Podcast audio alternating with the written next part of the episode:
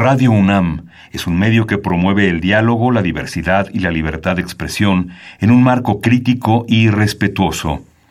Los comentarios expresados a lo largo de su programación reflejan la opinión de quien los emite, mas no de la radiodifusora. Es la hora del poder del ciudadano. Es la hora de la democracia en México. Confío en que todos sepan hacer honor al compromiso que han contraído. Elevar a su pueblo mediante sus propias leyes, aprovechando sus propios recursos y dirigiendo libremente sus destinos. Recordarnos que como ciudadanos todos tenemos una responsabilidad. Conocer nuestros derechos nos da herramientas para ejercerlos, pero sobre todo, defenderlos.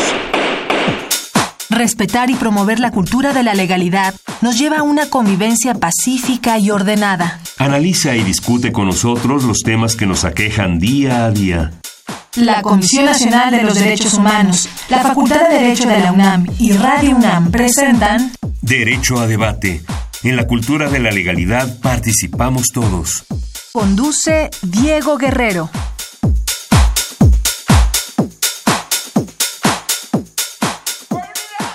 Hola, ¿qué tal? Muy buenas tardes, bienvenidos a Derecho a Debate en la Cultura de la Legalidad. Participamos todos. Mi nombre es Diego Guerrero y el día de hoy tocaremos un tema de gran importancia.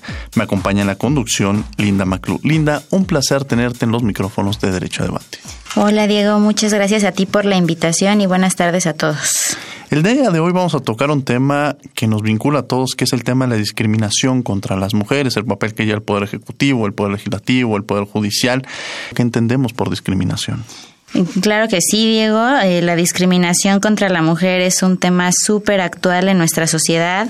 Eh, muchas veces lo tenemos bien identificado, muchas otras veces son cosas que ni siquiera nos damos cuenta, que ya están muy interiorizadas en nuestra sociedad y pues es de total relevancia saber qué es lo que hacen nuestras autoridades, cuál es la responsabilidad de las de las autoridades en, en todos sus niveles para ayudarnos a, a nosotras las mujeres a combatir la discriminación que sufrimos. ¿Alguna vez has vivido alguna discriminación? Eh, pues en cuestiones laborales, Diego, por ejemplo, este sí, eh, incluso yo creo que eh, en, la, en la escuela, o sea, desde tu misma casa, en tu, en tu misma familia, saber este que, que, quizá no te van a apoyar este en tu familia, que van a ver mal que una mujer estudie derecho. Digo, sé que ya ahorita hoy en día es algo que, que, que ya no ya no es tan frecuente, pero bueno, siempre es, es, es algo que está ahí presente todavía, quizá muy arraigado, como te decía, quizá no exteriorizado del todo, pero que todavía todavía se piensa y que existe. Perfecto, pues vamos a escuchar las voces universitarias y después presentaremos a la invitada del día de hoy. Las voces universitarias.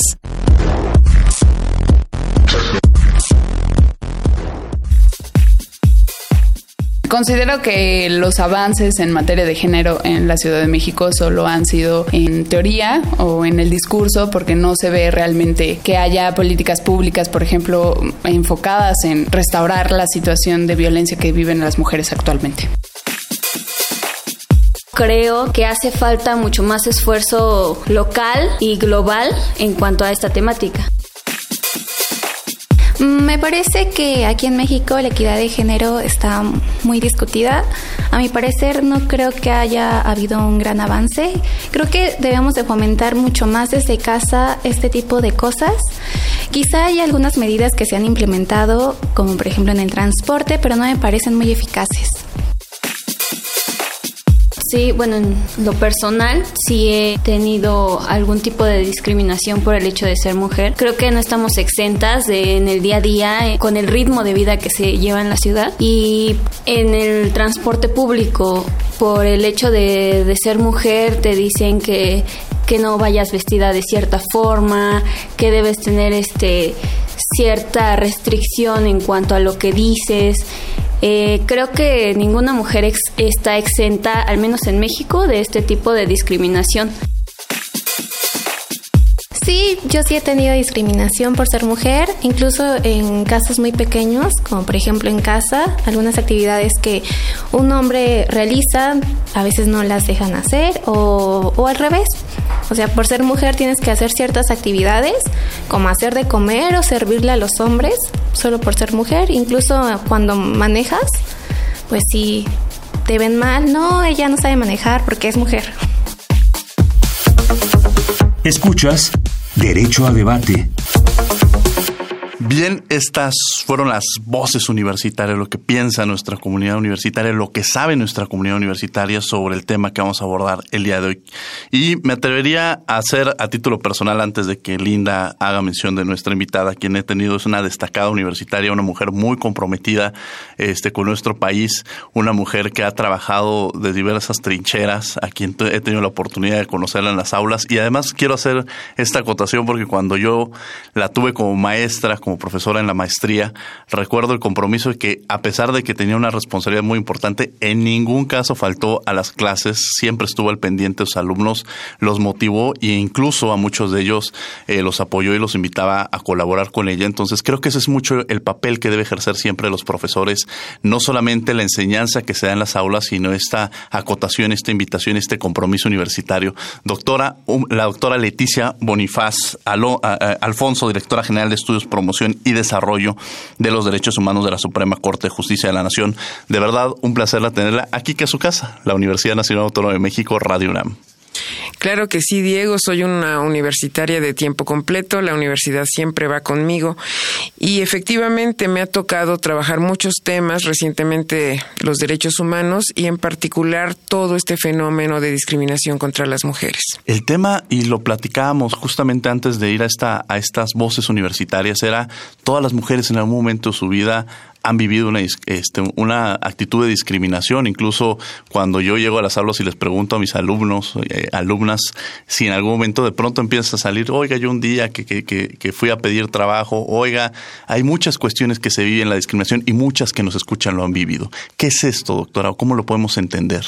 Fíjate que justamente hace unos días la, eh, el Consejo para Prevenir la Discriminación con el INEGI, con la UNAM, con el CIDE y con el CONACIT hicieron la encuesta 2017 de la discriminación. Es una encuesta que se levantó el año pasado y se apenas se dio a conocer. Y aunque avanzamos un poco, a pesar de todos los esfuerzos institucionales, los tipos de discriminación en México siguen siendo muy graves.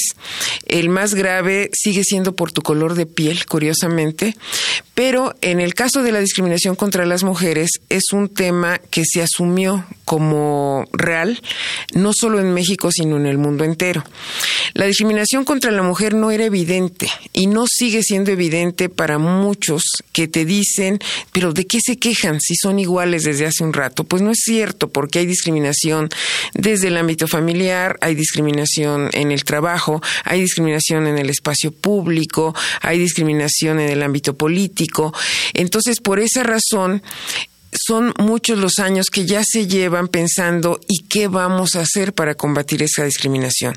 Primero es asumirla, saber que ahí está y la discriminación por razones de género puede ir sumada a otro tipo de discriminaciones porque puede ser que te discriminen por ser mujer, pero por ser mujer indígena o mujer mayor de edad o mujer con una discapacidad, pero van sumándose las discriminaciones o incluso más mujer indígena con una discapacidad en fin, entonces eh, la cuestión es, primero, hacer conciencia de que esto es real y es parte del trabajo que hacemos desde la Suprema Corte, cómo presentar en todos los foros posibles que la discriminación contra las mujeres es un hecho real que hay que combatir, porque la solución no solo es legislativa. El que se haya dicho que se da la igualdad entre el hombre y la mujer es un tema de reforma constitucional de 1974, pero no es suficiente que la Constitución lo diga. A pesar de que eso estaba así desde el 74, la reforma de 2011 vuelve a poner que no se puede discriminar por, discriminar por razón de género. ¿En qué Entonces, consiste esta reforma del 2011, doctora? La reforma de 2011, que es la reforma de derechos humanos, es la que cambia fundamentalmente el artículo primero constitucional por eh, establecer prácticamente la igualdad ante la ley, pero sobre todo la no discriminación, hace cambios fundamentales en cómo se va a interpretar y coloca algo que fue fundamental para cómo estamos viviendo hoy las cosas, particularmente por esto de lo que vamos a hablar, que es el informe ante la CEDAW, y que es cuál es el papel de México en relación a los órganos internacionales y si los tratados internacionales y las convenciones que firmamos, qué rango de validez tienen junto con el derecho interno. Muy interesante. Doctora, ya a mí me gustaría, quizá esta va a ser una pregunta a título personal. Eh, Usted es una mujer que ha tenido cargos muy importantes y seguramente en algún momento de su vida se enfrentó a una cuestión de discriminación para, para haber pasado por estos procesos o los ha vivido. ¿Cuál ha sido la labor que ha desempeñado usted para ir rompiendo con estos paradigmas que han existido en torno a la discriminación que se vive? A mí me pasó, como seguramente a muchas mujeres, que no siempre fui consciente de que había diferencias que se hacían en relación de género. Eh, yo vengo de una familia de tres hermanas y un hermano, y, y, yo desde aquí veo que sí hubo privilegios para mi hermano por el hecho de ser hombre, privilegios que se rompieron por fortuna muy pronto, cuando hubo conciencia de que esto era así. Hoy mi hermano es completamente igualitario en todos los sentidos, pero yo creo que fue muy curioso ese tema y yo no sentí, por ejemplo, en el ámbito universitario ningún trato diferenciado en función de, ser mujer, pero sí ya lo sentí en el primer espacio laboral importante que tuve, porque allí sí ya pude experimentar cómo sí habían diferencias y cómo te decían que tú debías estar allí porque eras trabajadora, porque sacabas las cosas a tiempo, porque eras muy dedicada, con todos los estereotipos de ser mujer, pero dudaban de tus habilidades ya para un puesto superior, ¿no? Entonces, mientras seas la hormiguita trabajadora que hace las cosas, pues eres muy valorada, pero no necesariamente esas mismas personas te valoran como para un puesto superior. Sí, es muy interesante porque justamente lo acaba de decir, muchas veces no logramos visibilizar esta discriminación, la vimos, la vivimos día a día y se nos empieza a hacer tan cotidiano que no le damos la importancia que, que llega a tener. Y usted decía algo muy interesante, se han hecho reformas constitucionales, se pueden modificar leyes, pero el cambio va mucho más profundo, ¿no? Es un tema de educación, es un tema de visibilizar, es un tema de concientizar a la sociedad de la importancia que tiene de hacer estos cambios tan importantes. Linda Maclu, que me acompaña el día de hoy aquí en los micrófonos. Eh, doctora, todo, todo, esto que nos está contando de su familia, de romper este esquemas hasta cierto punto, eh, ¿de qué manera eh, a través de su vida, a través de los mecanismos, de los recursos que ha tenido a su alcance, ha podido hacer uso de ellos y qué ha podido observar que tienen de carencia estos recursos y de qué manera se pudieran, este, los pudo combatir? Yo creo que el punto más importante es saber que hay infinitas desigualdades en un país que es desigual. Entonces, muchas veces uno piensa que ya rompimos el techo de cristal y que ya estamos en otro estadio porque vemos a mujeres en el ámbito universitario, porque vemos en nuestros trabajos a la gente que nos rodea, pero basta salir un poquito a cualquier lugar del interior de la República o basta ir a un ámbito rural para ver que las cosas ahí no se han movido un milímetro. Justamente se acaban de conmemorar los 44 años de la muerte de Rosario Castellanos, una gran feminista que tuvo por fortuna, pues que creció bajo el mismo cielo que yo, tuvo casi a los mismos maestros que yo porque fuimos a la misma eh, secundaria. Y allí yo digo, cuando Rosario se mueve eh, al ámbito rural y empieza a hacer una tarea incluso de con teatro guiñol para ah, combatir temas de discriminación en Chiapas, en, estoy hablando de los años 60, eh, básicamente lo que se ve es cómo haces esos cambios culturales y cómo puedes ser un agente de cambio porque eres un ser privilegiado. Realmente yo he asumido en los últimos años que los privilegios que tengo por haber tenido la educación que he tenido y por haber estado en ámbitos que me permiten ser un eh, actor importante, una actora importante para la transformación, cómo le doy la voz a las trabajadoras del hogar que no siempre la tienen, cómo le doy la voz a las mujeres indígenas, cómo le doy la voz a las mujeres afrodescendientes. ¿Por qué? No solo yo, sino un grupo de mujeres. Hoy participamos en un grupo que se llama Mujeres en Plural, que somos muy diversas, pero todas con el mismo objetivo. Combatiendo otro prejuicio muy importante, porque esta idea de que las mujeres no pueden trabajar con otras mujeres o que las mujeres somos por naturaleza enemigas de las otras mujeres es algo que se debe romper. Hay que ver de dónde salió ese, esa idea y cómo, si los espacios eran tan pocos, hacía que esta lucha se diera como se daba. Pero las condiciones, por fortuna, están cambiando. Pero la encuesta que se acaba de publicar, insisto, en la que hizo CONAPRED, se ve que hemos avanzado, pero que falta mucho por hacer. Y de pronto es muy interesante ver mesas de, que se presenta algún programa en las cuales de pronto nos percatamos que hay puros hombres. O sea, no hay esta situación de, de tener un equilibrio en el cual existe esta participación y lejos de llamar una atención que en la mesa no existan, lo que está demostrando es justamente que no se están ocupando esos espacios o que no se ha generado romper con estos esquemas que son de gran importancia. La educación juega un papel muy importante, doctora, y usted me, me iría con la camisa catedrática de la Facultad de Derecho de la Universidad Nacional Autónoma de México. ¿Cómo construye la educación o cómo logramos construir a través de la educación romper con estos esquemas?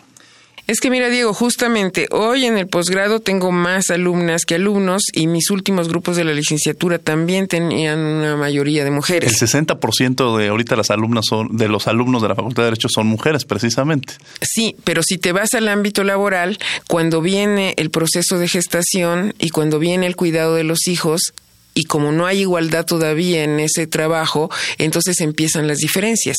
Viene un primer concurso para que participen igual, igualitariamente mujeres y hombres y resulta que pues son los hombres los que pueden participar y no las mujeres porque no tienen el mismo tiempo para el estudio cuando ya pasaron por un proceso de maternidad o porque cuidan a los hermanos o porque cuidan a los adultos mayores, en fin. Entonces, el hombre puede decir, estoy en un proceso de competencia en un concurso, llego a mi casa y les digo a todos que no me molesten, que me voy a encerrar a estudiar. La mujer lo puede hacer después de que preparó la comida del día siguiente, la ropa y los eh, el alimento de los niños, etcétera, etcétera. Entonces, no es lo mismo y esas desigualdades son las que no se ven y ese es el proceso por el que hoy paulatinamente tenemos que trabajar con el avance en las, lo que se llaman las nuevas masculinidades. Mientras no exista esta colaboración decidida y real de los hombres en el ámbito de lo doméstico, en el ámbito privado, no se va a reflejar en el ámbito público. Y entenderlo que, y esa es una palabra cuando te estoy ayudando, y no te estoy ayudando, es, es un compromiso que se tiene eh, a mí, y además darnos la oportunidad como hombres, ahí sí me atrevo a decir, nos darnos la oportunidad como hombre de disfrutar hacerlo. Pues yo les puedo decir que a Emilio, que es mi, pequeño que cumple un año el día de, mañana, pues ha venido a Radio UNAM, lo he tenido aquí en los programas, me acompaña a, mis clases y en, un, en una actitud que quiero entenderlo es que es disfrutable. O sea, los hombres tenemos que entender lo que no es que estemos ayudando, es que estamos, darnos nosotros la propia oportunidad de hacerlo, de disfrutar cada momento y entender que efectivamente esta responsabilidad recae en dos. No es que uno tenga una responsabilidad, otro tenga otra responsabilidad. El trabajo en equipo es fundamental para poder construir. Vamos a escuchar las notas más relevantes que ha tenido la Comisión Nacional de Derechos Humanos a lo largo de la semana. Estos son Por tus derechos y regresamos aquí a los micrófonos de Radio UNAM. Por tus derechos.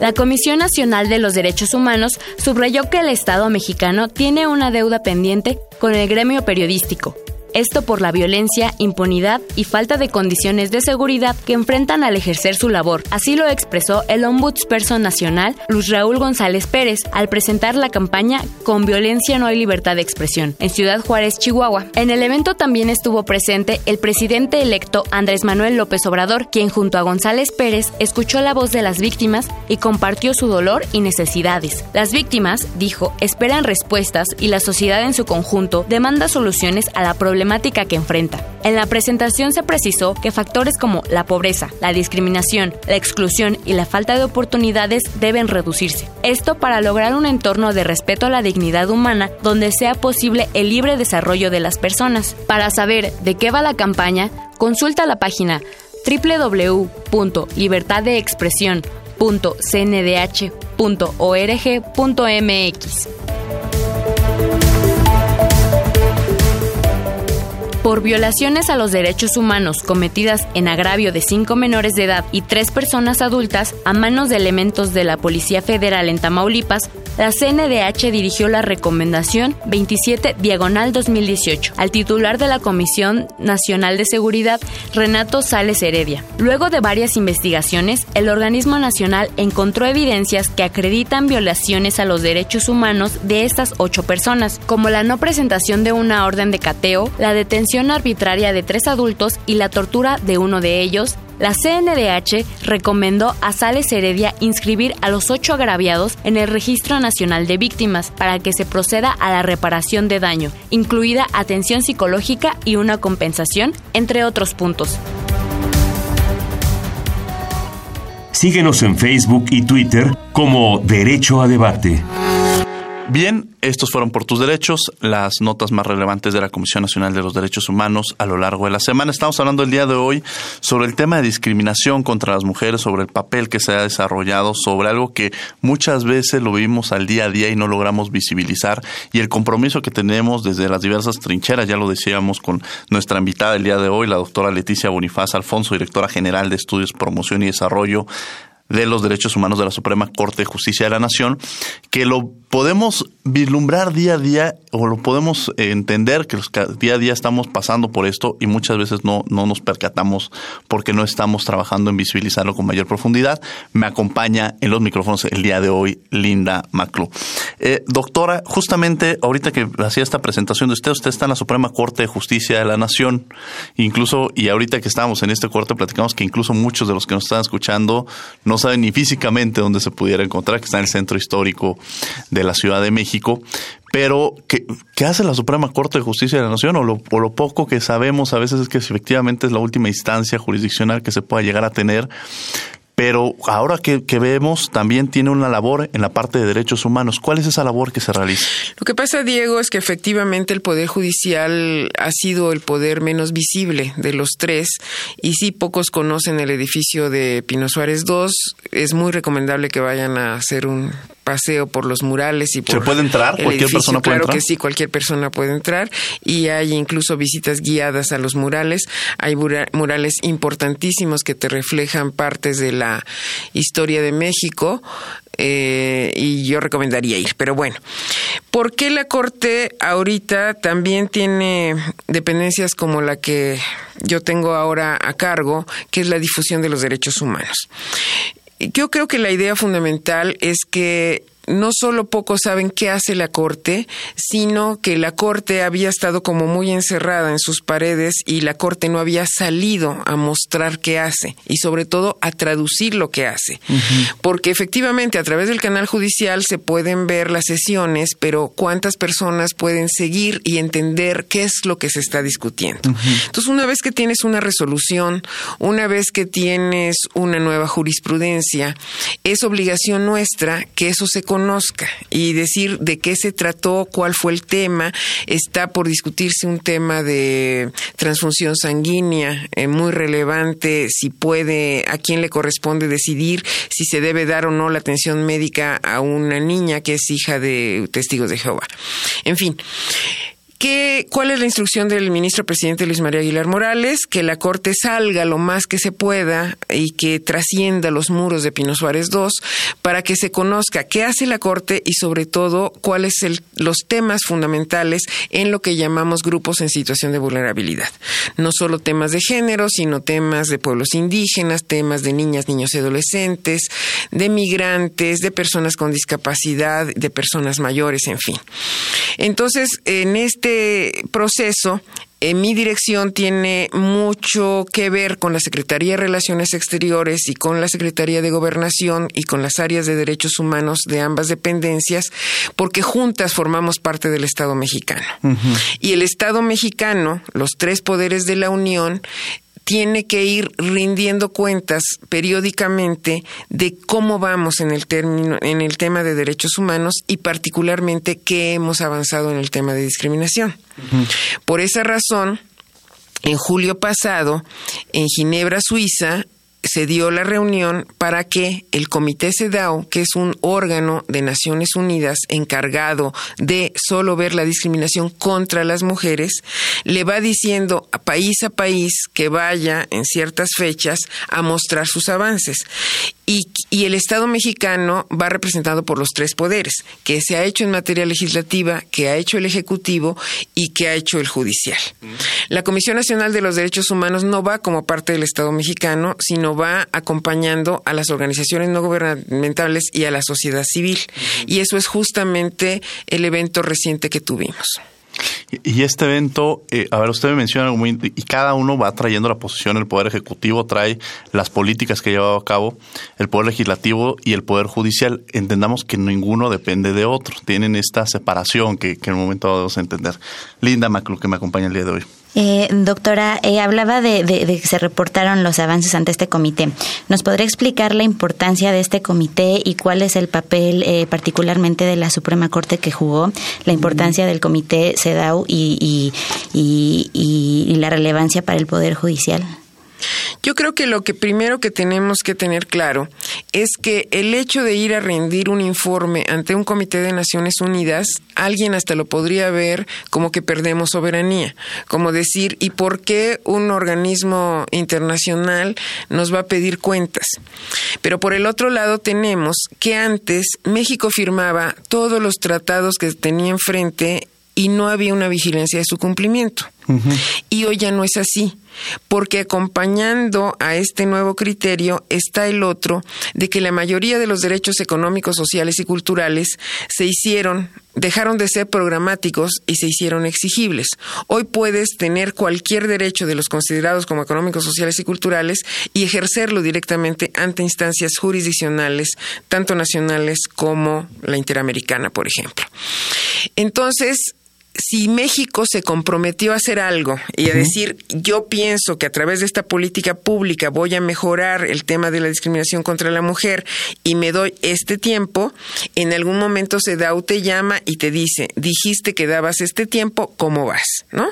Y México debe responder a través de cualquiera de los poderes a los que tenga la competencia y decir, pues voy retrasado o esa meta ya lo cumplí e incluso ya di un paso más avanzado en ese sentido. ¿Con qué se respalda esta información? Es decir, que sean datos reales. El hecho de que sean datos reales lleva dos controles. Uno, que la Secretaría de Relaciones Exteriores va recibiendo toda la información que se va dando y la mayoría lleva un proceso de validación.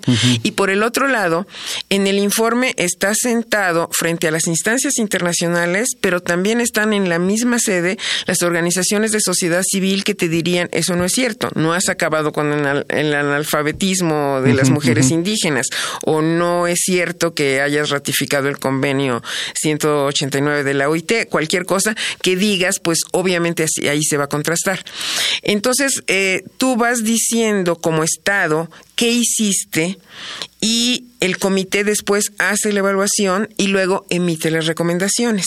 Entonces, el informe se rindió a principios de julio. Que hacer recomendaciones no tiene ninguna obligatoriedad o sí tiene una obligatoriedad. Tiene una más una fuerza política, no te pueden sancionar de ninguna manera, pero sí queda en evidencia cuáles siguen siendo tus grandes rezagos. Mm, Entonces, en el caso de México, uno de los mayores avances fue el tema de la paridad en los cargos de elección popular, que, que fue un gran avance.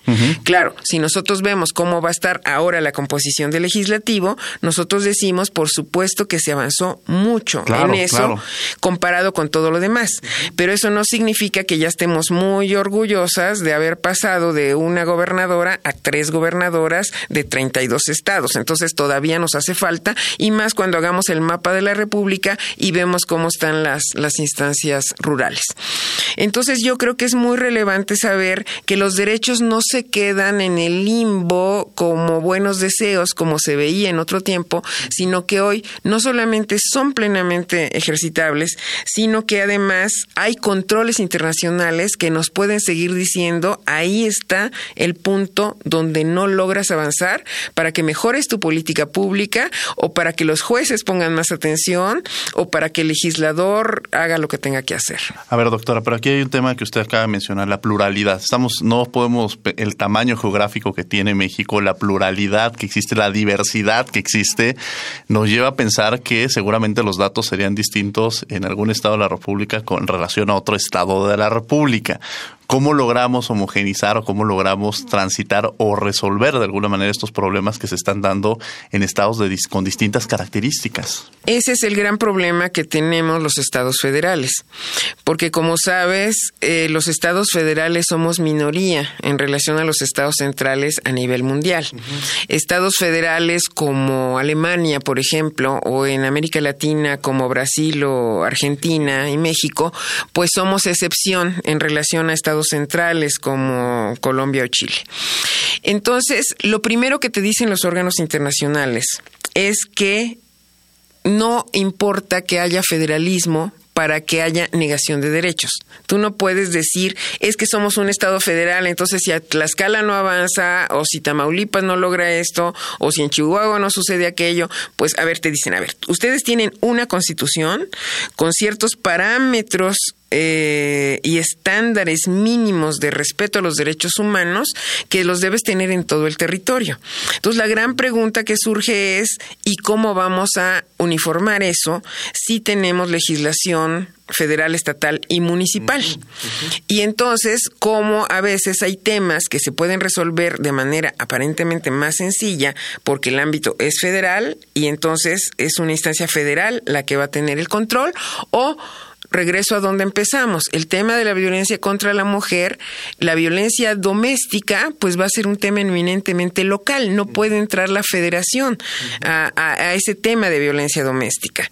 Entonces, lo que tenemos que ver y la gran tarea después del informe que rendimos en CEDAW es justamente ver dónde están nuestros pendientes y qué tenemos que resolver en qué nivel.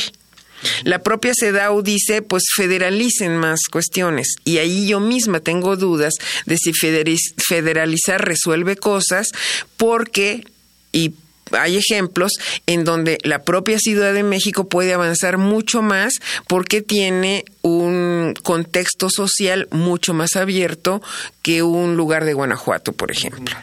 Difícil. Entonces el papel, quizás una de las soluciones podría ser empezar justamente en esta propuesta que usted ha venido eh, impulsando de empezar de lo local, o sea, empezar a trabajar desde, por ejemplo, la Ciudad de México y que sea este un prototipo, un modelo, o cómo lo podríamos eh, entender, doctora. Yo creo que hay que trabajar en todos los frentes. Que lo local impacte a lo federal, que lo federal impacte a lo local, es, es ida y vuelta, no necesariamente eh, lo debemos ver unidireccional. Y trabajar en todos los niveles para que no se piense que todo es responsabilidad del Estado, porque no todo es responsabilidad del Estado. Y la responsabilidad del Estado que queda dividida en sus tres poderes y los órganos autónomos, pues que cada uno vaya haciendo la tarea que le toca, sobre todo sabiendo ya cuál es la tarea de cada quien porque eso es lo que ha permitido un informe como el que se rindió ante CEDAW, saber qué le toca a cada quien. El papel, el papel de mujeres fue muy relevante junto con relaciones exteriores para ordenar todo el material que se tenía. Muy bien, Linda Maclu, que me acompaña el día de hoy en los micrófonos. Doctora, en, en, esta presentación ante el comité, ¿asisten autoridades locales?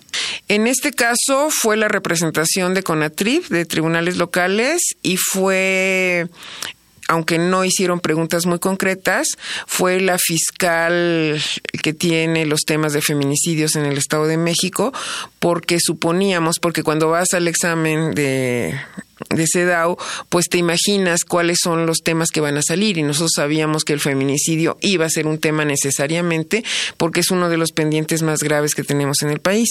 Entonces iban representantes del Estado de México que al final no tuvieron una participación activa porque no se preguntó en específico qué está pasando en el Estado de México, pero pudo haber sucedido. Doctor, a ver, yo quiero ir a otra parte. Usted desde el Poder Judicial nos menciona, pero también ha tenido una actividad muy importante cuando estuvo en el gobierno de la Ciudad de México.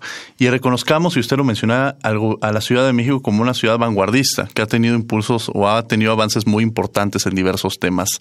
Desde esa trinchera, ¿cómo se empezó a trabajar o cómo usted directamente tuvo un vínculo para la construcción de empezar a erradicar la discriminación y empezar a trabajar en materia de derechos humanos. ¿Cómo se logra hacerlo? Mira, la receta que podemos dar desde la Ciudad de México es muy difícil que se pueda replicar porque son tres elementos. Yo lo, yo lo veo así. Necesitas una sociedad civil activa, consciente y sobre todo proactiva necesitas una voluntad política que es muy importante y necesitas la traducción jurídica. Si lo quieres ver así, así se arma, así nace un derecho. Si te preguntan cómo nace un derecho, necesita de tres elementos. De un elemento social que empuje y que esté convencido de que hay que lograrlo, de la voluntad política de echarlo para adelante y de la traducción jurídica. En el caso de los avances que se dieron en la Ciudad de México, la mayoría de las organizaciones civiles de, de sociedad civil que traen los temas de vanguardia están asentados justo en la, en la Ciudad de México.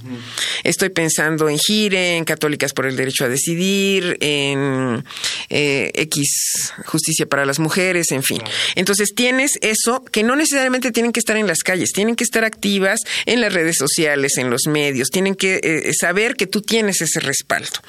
Por el otro lado, el tema de la voluntad política es claro, porque muchas personas en este caso el mérito yo se le daría a Marcelo Ebrard, porque muchas veces la persona que ya está colocada en una posición eh, de gobierno y de poder teme a la pérdida de votos o teme al riesgo a su propia imagen. Interesante eso que dice, porque al final Marcelo Ebrard salió muy prestigiado cuando salió el gobierno de la Ciudad de México, creo que salió con el 70% de reconocimiento social. Entonces quizá rompe con esa, esa idea que se tiene, ¿no? Entonces yo estuve en la mesa en donde al momento que se va a tomar la decisión, y, se pregunta, vemos encuesta, entonces es una agenda de izquierda, una agenda progresista, lleva este tema y lo lleva con el costo que sea. Claro, hay tiempos políticos, son tiempos que se dan al inicio, pero si te das cuenta, no se replicó en algunos otros estados en donde decías, en el momento en que Marcelo Ebrard gobernaba la Ciudad de México,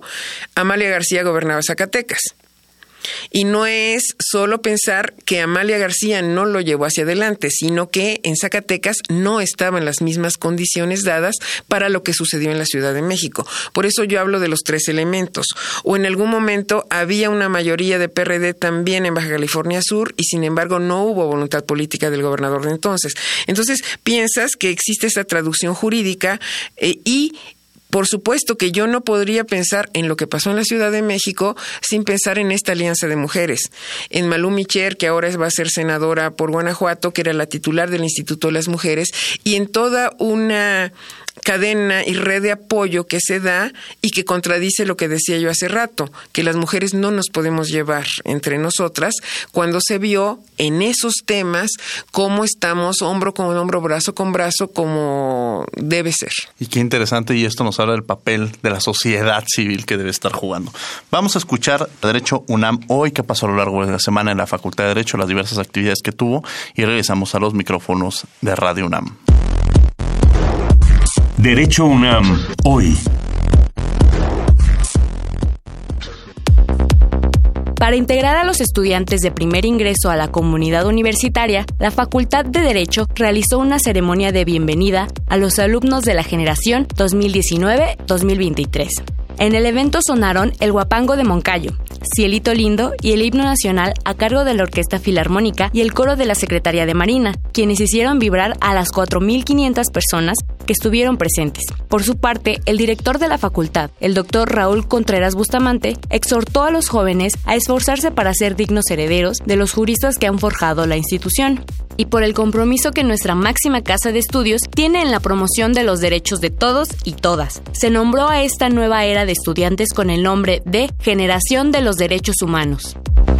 La universidad, por medio de la Fundación UNAM y la Suprema Corte de Justicia de la Nación, ratificó un programa de becas para beneficiar a 100 alumnos de la facultad que formarán parte de la generación Supremacía Constitucional 2018. En la ceremonia de anuncio, el rector, Enrique Graue, agradeció a la Suprema Corte y dijo que esta casa de estudios se siente muy orgullosa de sus alumnos, a quienes definió como afortunados de pertenecer a la universidad, que como entidad única e independiente es la más grande del mundo, afirmó. Nuevamente, el director Raúl Contreras agradeció a quienes hicieron posible este estímulo, que sin duda apoyará el camino de los estudiantes.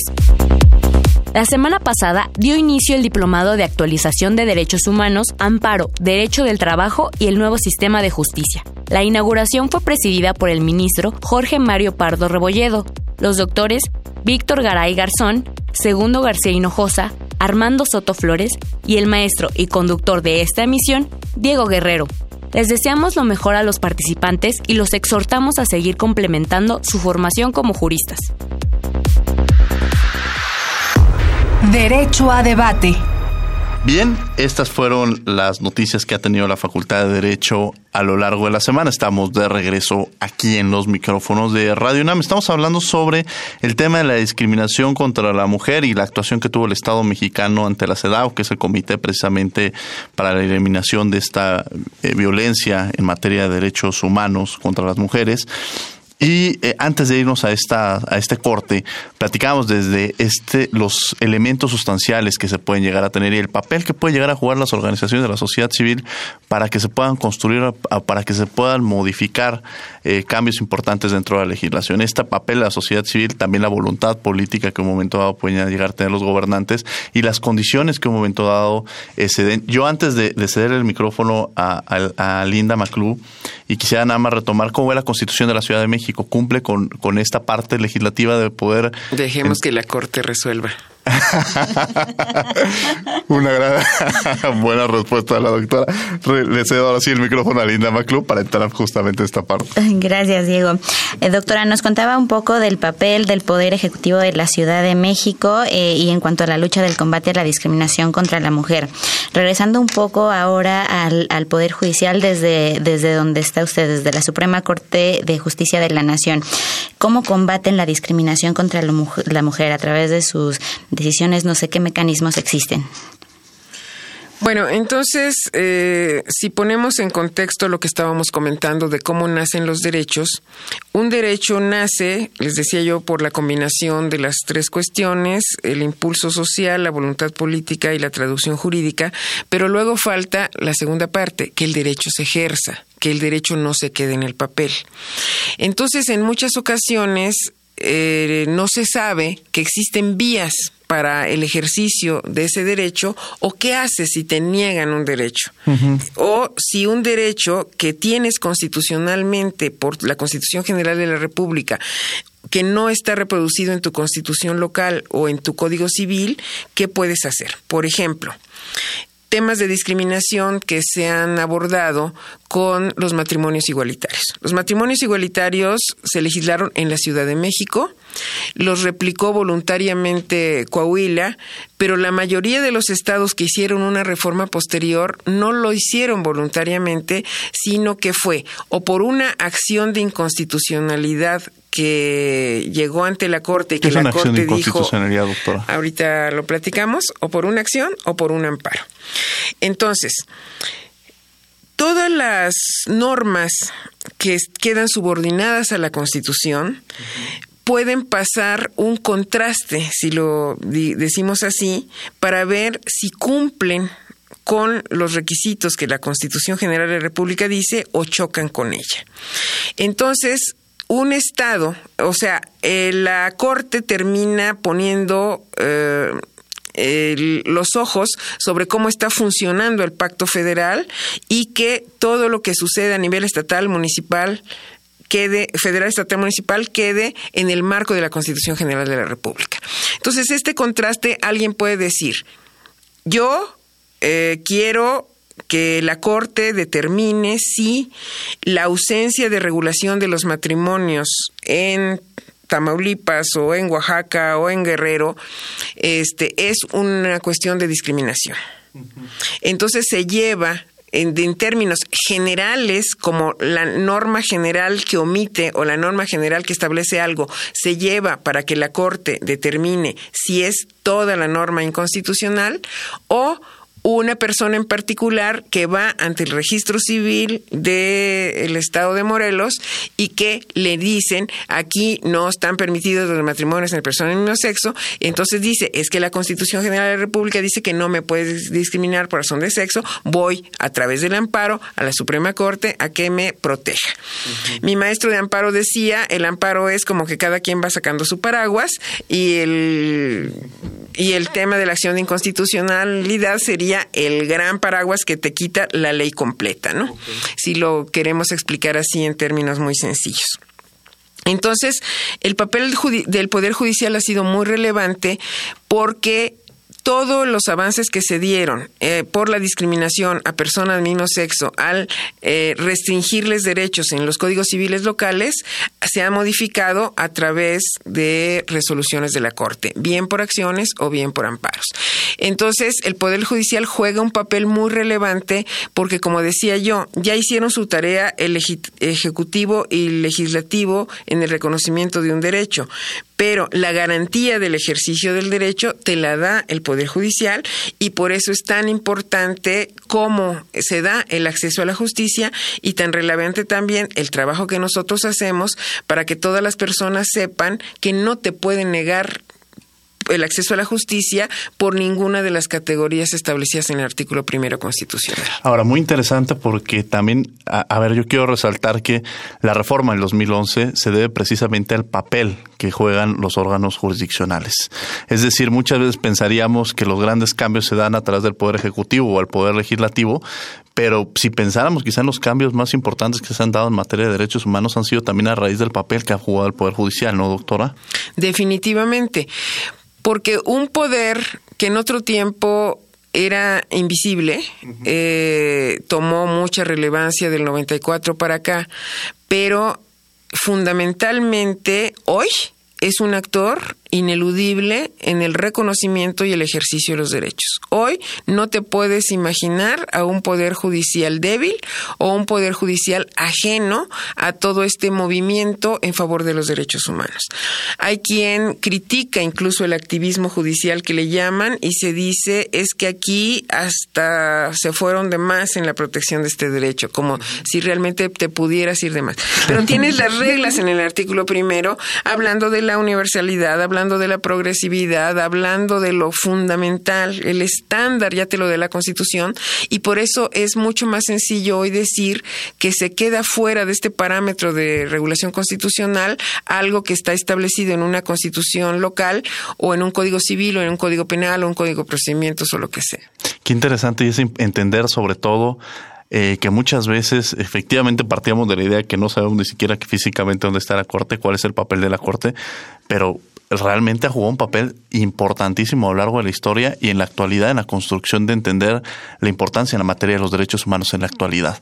Linda Maclú. Eh, además de las sentencias eh, que emite la Suprema Corte, eh, ¿de qué otra manera ayuda dentro del mismo poder este judicial a proteger los derechos humanos? Pues las sentencias son clave, después las jurisprudencias que ya se vuelven obligatorias a todos los órganos. Eh, es una cuestión muy importante que a partir de que se publique en el semanario judicial la jurisprudencia ya tienen una herramienta adicional los jueces, adicional a la ley que ya tenían y a cómo interpretarla. Pero adicionalmente se ha venido trabajando también en una serie de protocolos y guías porque los jueces son expertos en derecho, no cabe duda, pero no tendrían por qué eh, ser expertos en temas indígenas, en temas de género, en temas de discapacidad. Entonces, acercarle las herramientas puede llegar a ser de mucha utilidad porque muchas veces los propios jueces no están conscientes de que ellos también tienen prejuicios como cualquier ser humano, ¿no? Y que estás teniendo un sesgo en relación, por ejemplo, a cuestiones las más típicas eh, que podemos imaginar, regresando al tema de violencia contra las mujeres.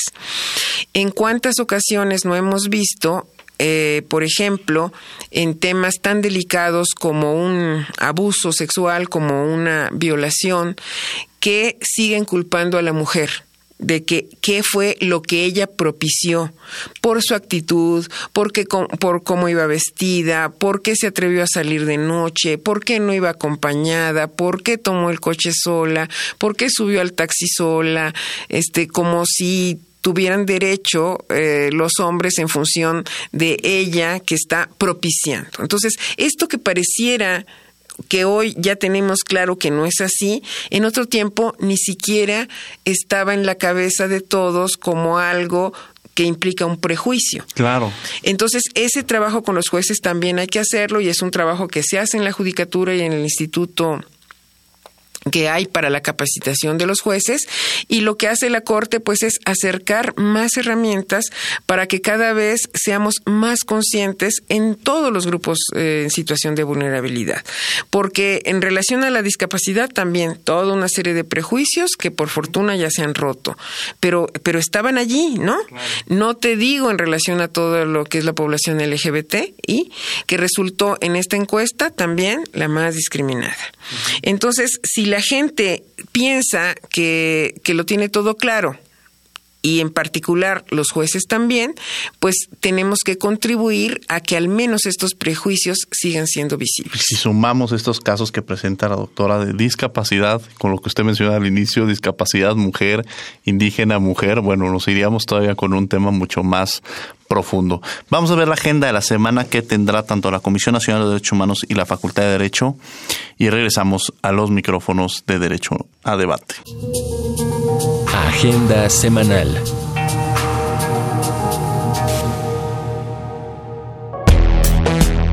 El ministro Luis María Aguilar será galardonado con la presea Cultura Legis, que otorga la Facultad de Derecho. Aguilar será el primer jurista en recibirla, esto en reconocimiento a su trabajo en el máximo tribunal en defensa de la Constitución y de las instituciones nacionales. El acto protocolario se llevará a cabo el 23 de agosto en el Palacio de la Autonomía, ubicado en el centro histórico de la Ciudad de México. La CNDH, a través de su Centro Nacional, te invita a su cinediálogo, que esta semana trae para ti La imagen ausente, de Riti Ran. Al finalizar la proyección, hablaremos sobre el derecho a la paz con la doctora Rocío García Rey. La cita es este martes 14 de agosto a las 18 horas, en el auditorio del Centro Nacional de Derechos Humanos, Avenida Río Magdalena número 108, Colonia Tizapán San Ángel. Teléfono 5481-9881. Extensiones 5110 y 5218. Entrada gratuita. Como parte del ciclo Argumentando los Derechos Humanos, te invitamos a la mesa de análisis Libertad de Expresión y Violencia de Género. Exponen la maestra Luz Janet Vázquez González de la Universidad Autónoma de la Ciudad de México, la doctora Aimé Vega Montiel, investigadora de la UNAM, y la maestra Verónica Caporal del proyecto Provoces. Modera Herendira Cruz Villegas de la CNDH. Jueves 16 de agosto a las 18 horas en el auditorio del Centro Nacional de Derechos Humanos. Entrada libre. Escuchas Derecho a Debate. Bien, estas son las, eh, las actividades que tendrá tanto la Comisión Nacional de Derechos Humanos como la Facultad de Derecho a lo largo de la semana. Y la doctora nos estaba platicando precisamente de estos protocolos que se, que se emiten para el juzgador, para que conozca un poco más a temas sobre el papel de los indígenas, el papel de la situación de personas que encuentran con alguna discapacidad. Pero yo le retomaba esta parte de cómo trabajar, porque también sumémoslo lo que usted mencionaba al principio, discapacidad, mujer, indígena, mujer, cómo construimos, cómo empezamos a erradicar precisamente esta discriminación que se lleva a cabo, doctora. Yo creo que el problema es tan complejo que necesitamos eh, dividirlo eh, para tenerlo más claro. Entonces, si vemos la discriminación a las mujeres indígenas, tenemos que ver esas causas de la discriminación que son de a veces de afuera hacia de alguien de fuera hacia las comunidades, pero a veces al interior de las propias comunidades. Y es allí a donde muchas veces te van a decir que en las comunidades hay usos y costumbres que son así ancestralmente y que ahí no te puedes meter. ¿Es justificable este argumento? Claro que no. Justamente a mí me tocó ver en el Tribunal Electoral en cierto momento algunas cuestiones que llegaron para lo que fue la primera integración del Tribunal Electoral y que se decía, hay temas que sí son compatibles con derechos humanos que pueden mantenerse los usos y costumbres. Pero si en una comunidad te dicen, aquí las mujeres no votan, pues eso no lo puede sostener porque está violando ya un principio constitucional. Entonces, los derechos humanos también son guía de los usos y costumbres. Y si esos usos y costumbres son contrarios a los derechos humanos o a los derechos fundamentales en general, hay que ver la manera de modificarlos. Hay usos y costumbres que pueden ser positivos, que pueden dar una vida a la comunidad que resulte de gran utilidad para su cohesión interna, pero puede haber otros que rompen con particularmente los derechos de las mujeres. ¿Tiene un tema de ponderación ahí o cómo se hace, doctora? En el caso concreto de los, de los asuntos que llegaron al Tribunal Electoral, ni siquiera se ponderó porque se dijo que el estándar que tenías era muy claro, el que había que cumplir. Si te decían, por ejemplo, en materia electoral, es costumbre de esta comunidad votar a mano alzada y no en un voto que tiene que ser secreto, ahí sí puedes valorar. Se puede después poner en la urna lo que pasó en la asamblea, pero que se mantenga la asamblea, pues no te viola nada de ningún principio de la democracia. Pero si alguien te dice aquí las mujeres no votan o las mujeres no pueden ser electas, entonces ya el tema cambia porque estás ni siquiera tienes que ponderar porque es clarísimo que el principio que va a predominar va a ser el de no discriminación. Conclusiones en 30. Ya estamos a punto de concluir el programa. Entraremos a nuestra parte de conclusiones en 30, pero nosotros vamos a dar un poco más de tiempo por ser un programa especial. Este programa tiene esa característica de tener una gran invitada y por eso decidimos tenerla a ella para que pudiéramos tener muchos programas con usted, doctora, para abordar diversos temas y esperemos que así sea. Pero me gustaría que en 30 nos dijera algún tema que quizá pudiera ser importante y que no hemos puesto sobre la mesa o alguna acotación o algo que debamos resaltar. Lo primero que yo diría es, en México se sigue discriminando a las mujeres por el hecho de ser mujeres. Que no pensemos que todos los avances que se han logrado ya terminaron con esa desigualdad. Hay desigualdad en muchísimos de los planos y, y hay que hacer ver que la tarea es no solo de las mujeres, sino de las mujeres y de los hombres, de la sociedad en su conjunto. No se trata de revertir, como muchos piensan, que ahora la mujer va a dominar. No, se trata de un plano de igualdad. Hay que insistir en eso.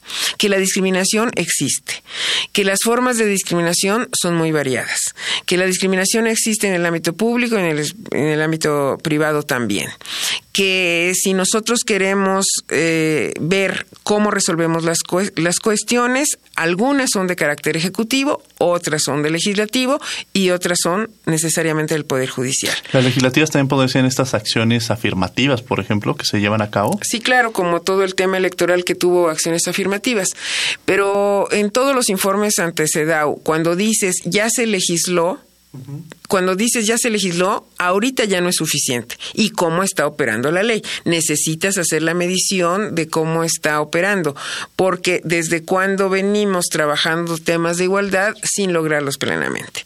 Entonces, la, la tarea es ver que es responsabilidad de todos evitar la discriminación contra la mujer, que vamos a hacer una mejor sociedad cuando tengamos esta integración plena, que no hay diferencias en cuanto a capacidades, que las diferencias que luego se dan son por razones que estructuralmente hacen que la mujer tenga más limitaciones por las cargas que, que se le ponen sobre todo en el ámbito familiar y que nosotros sí tenemos todas las posibilidades hoy de dar el salto. Así como México, con esta paridad que logró en la integración del nuevo Congreso, pasa muchísimos números de donde estábamos a donde quedamos, que creo que ya estamos como en un tercer lugar en el mundo, y cómo podemos mostrar que somos ejemplo eh, de que sí se pueden lograr las cosas, hay que ver la parte de equidad en la política eh, o de igualdad y las otras que sí las tenemos como asignaturas pendientes. Interesante. Linda, ¿alguna acotación que quieras hacer? Te agradecemos mucho que has estado el día de hoy aquí en el programa. Muchas gracias, Linda. Gracias a ti, Diego, y gracias, doctora, por, por todo lo que nos ha contado. Nos ha acercado mucho a, a, las soluciones, a todo lo que da el Poder Judicial al respecto. Muchas gracias. Muchas gracias, querida doctora, por haber estado el día de hoy aquí en los micrófonos de Derecho a Debate. Gracias, Diego, y pues un gusto como siempre. Al contrario, y estos son precisamente los programas especiales con grandes universitarios que tenemos para que aborden temas de gran relevancia para el país. Agradecemos a la Comisión Nacional de los Derechos Humanos, a la Facultad de Derecho y a Radio UNAM, en los controles técnicos a Francisco Mejía, la asistencia a Angélica Salazar, de Jocelyn Rodríguez, en las redes sociales Francisco Méndez, en las voz de las notas Gina Morelos, en la producción Paco Ángeles. El día de hoy en los micrófonos estuvo su servidor Diego Guerrero. No olviden que nos escuchamos de ley todos los martes. Esto es Derecho a Debate. Esto fue Derecho a Debate. En la cultura de la legalidad participamos todos.